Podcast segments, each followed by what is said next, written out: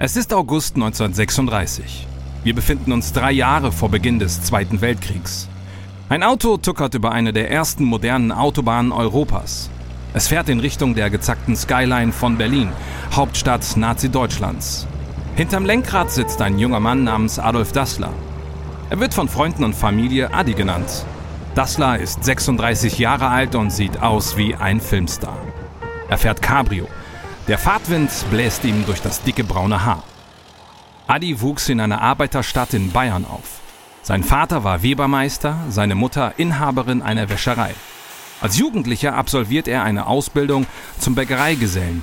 Danach wurde er wie so viele junge Männer dieser Zeit vom Militär eingezogen und musste im Kampf gegen die Franzosen helfen. Adi wurde an die vorderste Front geschickt und erlebt dort das gesamte Arsenal an Grausamkeiten, die so ein Krieg mit sich bringt. Er ist immer noch traumatisiert von dem, was er erleben musste. Trotzdem, er will vergessen.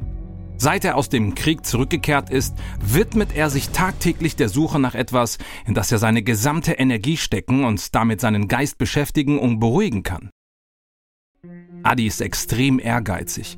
Schon bald bauen er und sein Bruder Rudi ihr eigenes Schuhunternehmen auf. Sie nennen es Gebrüder Dassler.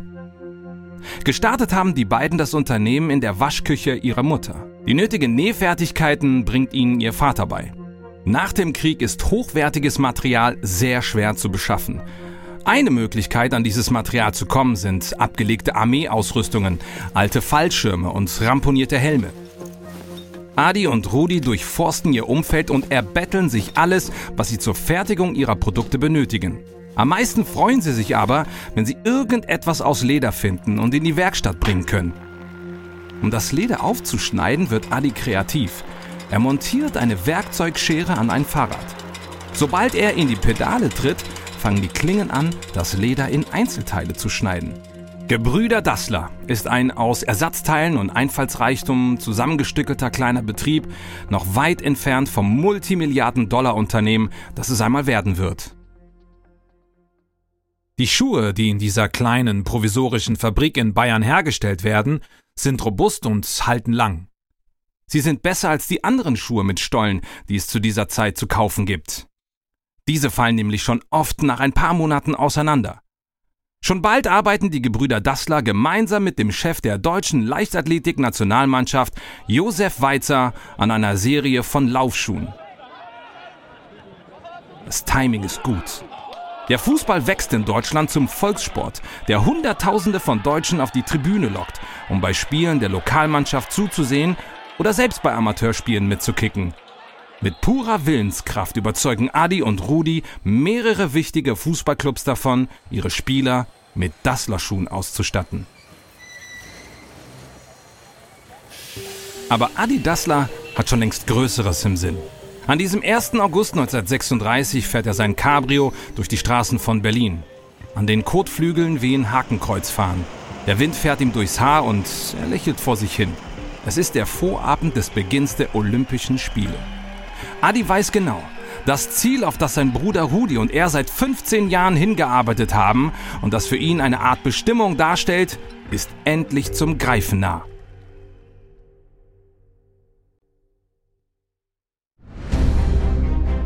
Mein Name ist Amias Habtu. Willkommen bei Kampf der Unternehmen, einem Podcast von Wandery.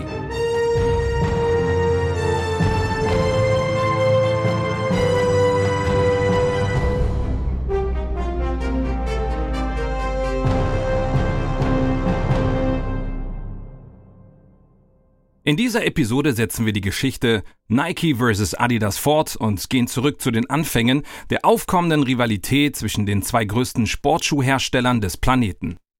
Episode 2 Die Startlinie. An dieser Stelle noch eine kurze freundliche Erinnerung.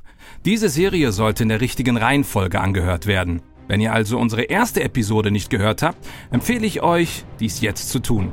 Denn um den Kampf der Unternehmen wirklich zu verstehen, muss man erst begreifen, wie ähnlich und doch verschieden Nike und Adidas sind. Auch wenn sie heute zu den bekanntesten Marken der Welt zählen, entstanden Nike und Adidas vor Jahrzehnten tausende von Kilometern voneinander entfernt in Deutschland und in den USA. Später werden wir mehr von dem jungen Leichtathletikstar Phil Knight und seinem Trainer Bill Bowerman hören, die gemeinsam Nike gegründet haben. Aber jetzt befinden wir uns in Berlin im Jahr 1936, wo die Vorbereitungen für die Olympischen Sommerspiele laufen. Der Zweite Weltkrieg beginnt erst einige Jahre später, aber mit Adolf Hitler als deutschem Kanzler stehen die Spiele in Berlin unter internationaler Kritik. Mehrere Länder, einschließlich Belgien, wollen die Sommerspiele boykottieren und nennen als Gründe Hitlers hasserfüllten Antisemitismus sowie seine scheinbare Absicht, die Spiele zur Glorifizierung der, in seinen Augen, überlegenen arischen Rasse zu benutzen. Dennoch finden die Spiele vor den Augen von Zuschauern aus der ganzen Welt statt, die extra hierfür nach Berlin gereist sind. Adi Dassler ist fest entschlossen, dass es nicht nur die besten Athleten, sondern auch die besten Sportschuhe der Welt zu sehen geben wird. Und dies in seiner Meinung natürlich Made in Germany. Einen mit Schuhen gefüllten Seesarg über der Schulter erreicht Adi das olympische Dorf und geht auf eine bescheidene Hütte mit beigefarbenen Wänden zu. Adi weiß, dass in dieser Hütte die amerikanischen Leichtathleten während der Spiele wohnen werden. Er hat ein ganz spezielles Ziel vor Augen und versucht jemanden zu finden, der ihm einen Mann namens Jesse Owens vorstellt. Owens ist ein junger Afroamerikaner, der bei vielen als schnellster Sprinter der Welt gilt.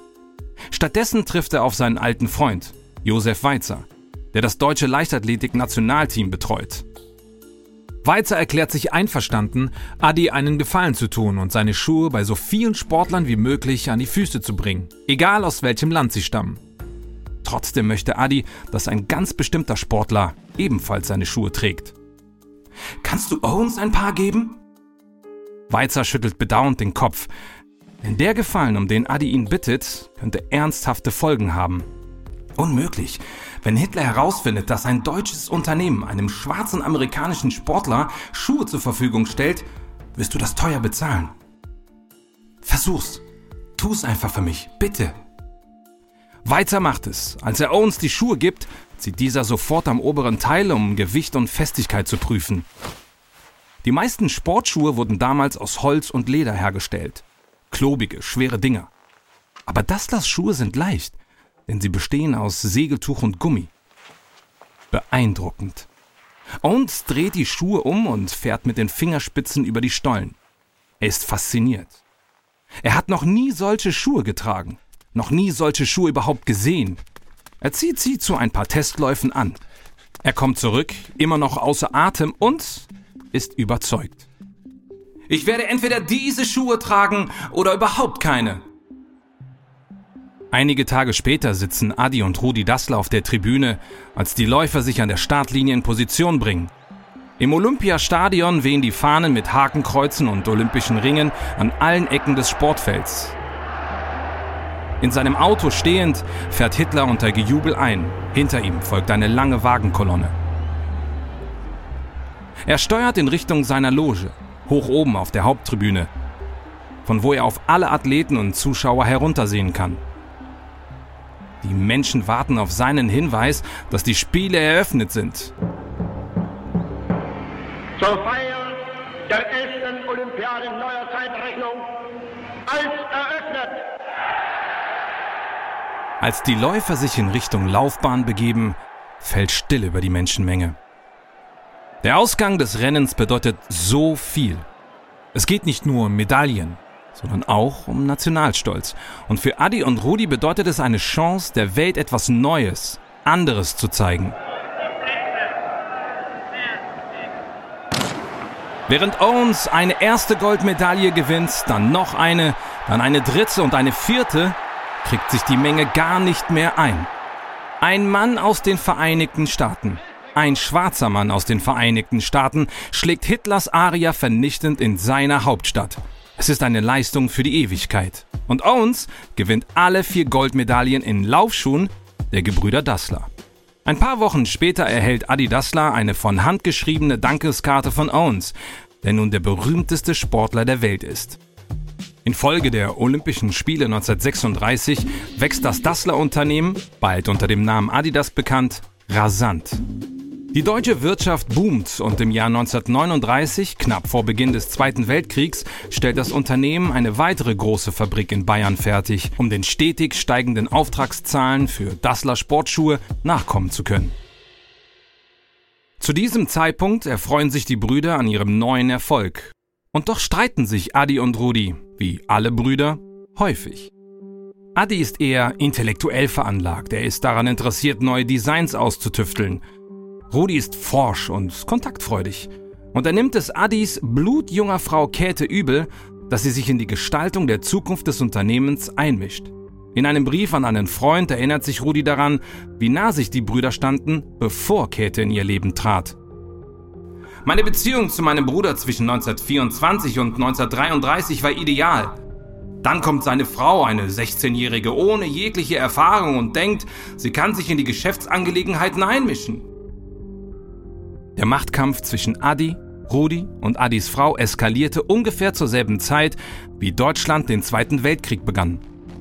Im Jahr 1942 spitzten sich die Dinge zwischen ihnen zu.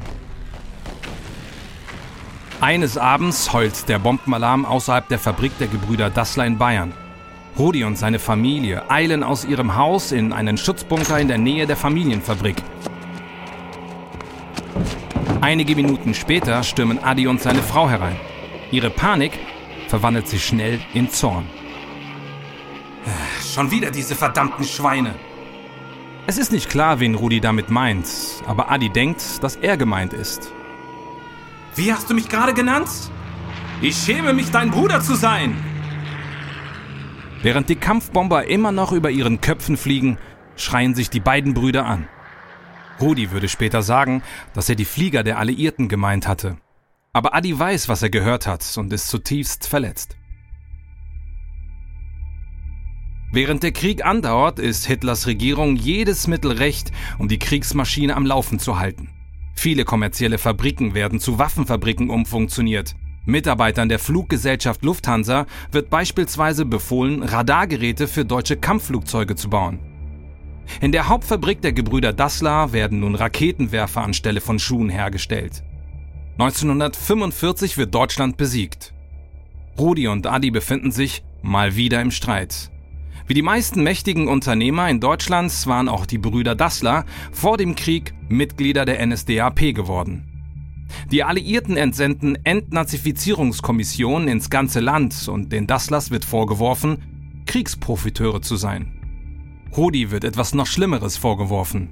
Er soll für den nationalsozialistischen Geheimdienst tätig gewesen sein. Beiden Brüdern wird letztendlich gestattet, ihr Unternehmen weiterzuführen. Aber Rudi ist davon überzeugt, dass Adi ihn an die alliierten Behörde verkauft hat. Ein Vorwurf, den Käthe bestreitet. Ich weiß, dass das nicht wahr ist. Ganz im Gegenteil. Mein Mann hat alles versucht, um seinen Bruder Rudi zu entlasten.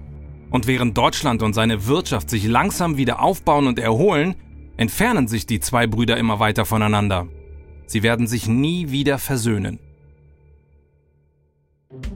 1947 startet Rudi aus der Asche der alten Gebrüder Dassler sein eigenes Unternehmen, das einmal das drittgrößte Sportschuhunternehmen der Welt werden wird. Puma. Auch Adi Dassler gründet ebenfalls ein neues Unternehmen. Er entwickelt eine Marke, die sich aus seinem Vor- und Nachnamen zusammensetzt. Adidas. Die ehemaligen Mitarbeiter der Gebrüder Dassler dürfen sich aussuchen, für welchen Bruder sie arbeiten wollen. Die Vertriebsseite des ehemaligen Unternehmens folgt Rudi. Die Designer und Hersteller entscheiden sich für Adi. Obwohl Rudi immer der geschäftsorientierte Bruder gewesen war, ist es doch Adi, der kurz nach der Gründung von Adidas eine Idee hat, die dazu beitragen wird, sein Unternehmen über Jahrzehnte hinweg zu definieren. Warum nicht jedes Paar Adidas mit drei weißen Streifen schmücken? Als Logo sind die Streifen simpel, wirksam und haben Wiedererkennungswert. Sie machen jedes Adidas-Produkt zu ihrer eigenen Werbetafel. Während Puma und Adidas weiter wachsen, entsteht eine tiefe Kluft in der Heimatstadt der Dassler-Brüder, wo das Sportschuhgeschäft die Wirtschaft dominiert. Die Kluft zieht sich durch Nachbarschaften und Stadtviertel und sogar durch ganze Familien. Je nachdem, für welchen Bruder man arbeitet, entscheidet man auch, in welchen Geschäften man einkauft und in welche Schule man seine Kinder schickt. Auch wenn sich Adi und Rudi Gerüchten zufolge viele Jahre später wieder vertragen, trennt sie zumindest öffentlich eine Mauer des Schweigens. Sie sind jetzt bittere Erzrivalen und ihre Ehefrauen und Kinder ebenfalls. Sogar im Tod bleibt die Rivalität bestehen. Auch wenn die Brüder auf demselben Friedhof begraben liegen, befinden sich ihre Gräber weit auseinander. Nach und nach erhält Adidas einen Vorsprung vor Puma. Puma-Schuhe sind technisch tadellos.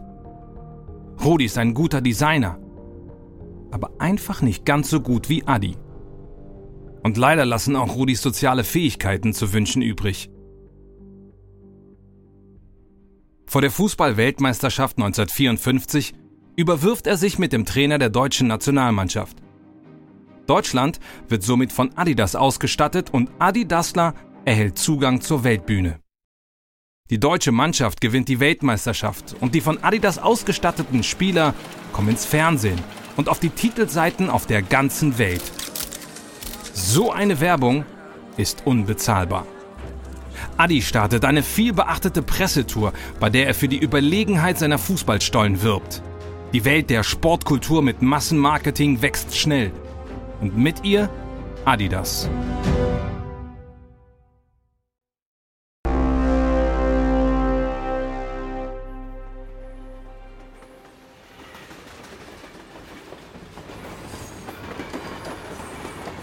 Schnellverlauf zum November 62, tausende von Kilometern entfernt. Ein Zug schlängelt sich durch eine Landschaft in Japan in Richtung der Stadt Kobe. Vor den eingedrückten Plexiglasscheiben fliegen rote Ahornbäume vorbei. In einem der Waggons sitzt ein drahtiger, ehemaliger Leichtathletikstar mit verwuschelten blonden Haaren. Er heißt Phil Knight. Genau wie Adi Dassler ist Knight ein Schuhfanatiker. Er weiß, wie sehr die Technologie am Fuß eines Läufers dessen Leistung beeinflusst. Durch sein kürzlich erworbenes Abschlusszeugnis von der Stanford Graduate School of Business weiß Knight auch über das große Potenzial des amerikanischen Sneakermarkts Bescheid. Wie Knight in Stanford entdeckt hatte, war dieser Markt bereit für einen Aufbruch. Massenmarktsportarten waren im Kommen. Werbeverträge wurden größer und teurer und die einzige Marke, die einen nachhaltigen Erfolg auf dem amerikanischen Markt nachweisen konnte, war ein deutsches Unternehmen namens Adidas. Warum den Markt nicht mal ordentlich aufmischen? Warum nicht versuchen, ein amerikanisches Unternehmen aufzubauen, welches Adidas seine Spitzenposition auf dem Markt streitig macht? Ein paar Tage vorher ruft Knight, nachdem er in Japan gelandet ist, unangemeldet ein bekanntes Schuhunternehmen namens Onitsuka Tiger an. Onitsuka Tiger stellt Sneaker her, die von so ziemlich jedem hippen jungen Menschen im Land getragen werden. Später würde Phil Knight durch seine eigene Sportschuhmarke reich und berühmt werden. Aber zu diesem Zeitpunkt spielt er mit dem Gedanken, Geld zu machen, indem er Onitsuka Tiger in die Staaten bringt. Zu seiner Überraschung stimmt der Vorstand von Onizuka einem Treffen zu. Aus diesem Grund sitzt er im Zug nach Kobe.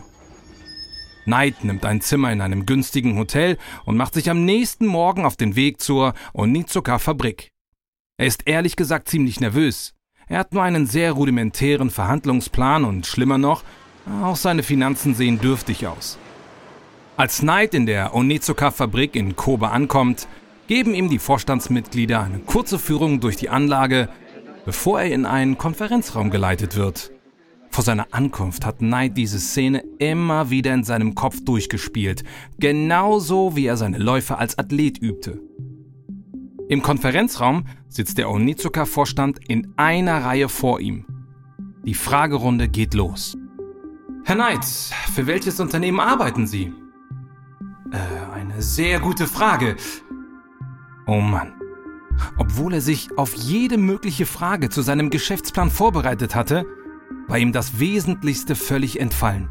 Knights Verstand läuft auf Hochtouren. So schnell er kann, denkt er zurück an seine Auszeichnungen als Läufer und platzt mit der ersten Sache heraus, die ihm in den Sinn kommt. Mein Unternehmen heißt Blue Ribbon Sports aus Portland, Oregon. Er weiß, dass es zu lang und zu holprig klingt und keiner jemals ein Unternehmen so nennen würde. Aber sobald er sieht, wie die Vorstandsmitglieder anerkennend nicken, nimmt er sich ein Herz und legt los. Gentlemen, der amerikanische Markt ist riesig und größtenteils unerschlossen. Wenn Onizuka es schafft, seine Tigers in amerikanische Geschäfte zu bringen, und zwar zu einem billigeren Preis als Adidas, das von den meisten amerikanischen Sportlern getragen wird, könnte dies ein äußerst gewinnbringendes Unterfangen werden. Knight erklärt, dass er als ehemaliger Leichtathletikstar ideal dafür geeignet ist, dem Unternehmen beim Sprung auf den US-Markt zu helfen. Er weiß, was gute Schuhe sind. Außerdem weiß er dank seines Studiums, was sich gut verkauft. Knight ist sich klar, dass seine Verkaufspräsentation ziemlich dünn ausfällt, aber mehr hat er nicht. Zu seiner Überraschung fangen die Onizuka-Leute wieder an zu nicken. Herr Knight, wir denken schon sehr lange über den amerikanischen Markt nach. Knight und der Vorstand verabschieden sich mit einem Versprechen. Knight stimmt zu, ihnen einen Scheck über 50 Dollar für Musterschuhe zu senden, die er braucht, um in Amerika Kunden zu finden. Was der Onizuka-Vorstand allerdings nicht wusste, Knight hatte keine 50 Dollar. Also tut Knight das, was viele von uns wahrscheinlich schon das ein oder andere Mal getan haben. Er schreibt einen Brief an den einen Menschen, der ihm immer aus der Patsche helfen würde. Lieber Papa, dringend. Bitte überweise sofort 50 Dollar an die Onizuka Corp in Kobe. Knight kommt zurück in die USA und sucht sich einen Buchhalter, der ihm helfen soll, seine Firma auf die Beine zu stellen. Jemanden, dem er vertrauen kann. Sein ehemaliger Trainer an der Universität von Oregon, Bill Bowerman. In Oregon war Bowerman dafür bekannt, von Laufausrüstung und technischen Aspekten der Leichtathletik besessen zu sein. Knight folgert daraus, dass Bowerman beim Import von Onizuka Tigers unverzichtbar sein wird. Vielleicht war Buchhaltung nicht ganz Bowermans Stärke, aber Knight denkt sich, dass er immer noch am besten geeignet ist, ihm beim Start seines Unternehmens zu helfen. Und Gewinne? Sie werden sich im Laufe der Zeit um die Zahlen sorgen, denn es stellte sich heraus, dass sie einen Taschenrechner zunächst nicht wirklich benötigen würden, denn Blue Ribbon Sports ist nicht gerade ein Senkrechtstarter. Im ersten Jahr verkauft das Unternehmen ungefähr 1300 Paar Schuhe für einen Bruttogewinn von insgesamt 8000 US-Dollar. Aber im Jahr darauf werden 20.000 Dollar Bruttogewinn erzielt, genug, um einen Mitarbeiter in Vollzeit im Vertrieb anzustellen. Währenddessen hat Bowerman angefangen zu tun, was er am besten kann. Tüfteln. Tüfteln an neuen Designs. Tüfteln an neuen Styles. Bowerman verbringt viel Zeit damit, in der Küche mit seiner Frau am Waffeleisen herumzuspielen und sich die Muster anzuschauen. Was, wenn man sie als Gussform für Gummi benutzen könnte? Und das dann als Sohle für einen Schuh? Das Waffeleisen überlebte diesen Heureka-Moment leider nicht. Aber die Sohlen werden unsterblich. 1971 beenden Bowerman und Knight ihre Geschäftsbeziehung zu Onizuka und gründen, mit Entwürfen bewaffnet, ihr eigenes Unternehmen. Als Logo verwenden sie eine Art stilisiertes Häkchen, das von einer jungen Studentin an der Portland State University entworfen wurde, wo Knight in Teilzeit Vorlesungen gegeben hatte. Sie haben nun ein Logo, das mal als der Swoosh bekannt werden würde. Aber für welche Marke? Als Namen entscheiden sie sich für den der griechischen Göttin der Geschwindigkeit, Nike. Im Visier haben sie nur eines. Das Schuhunternehmen, das vor Jahrzehnten in Bayern gegründet wurde und im Moment den US-Markt dominiert.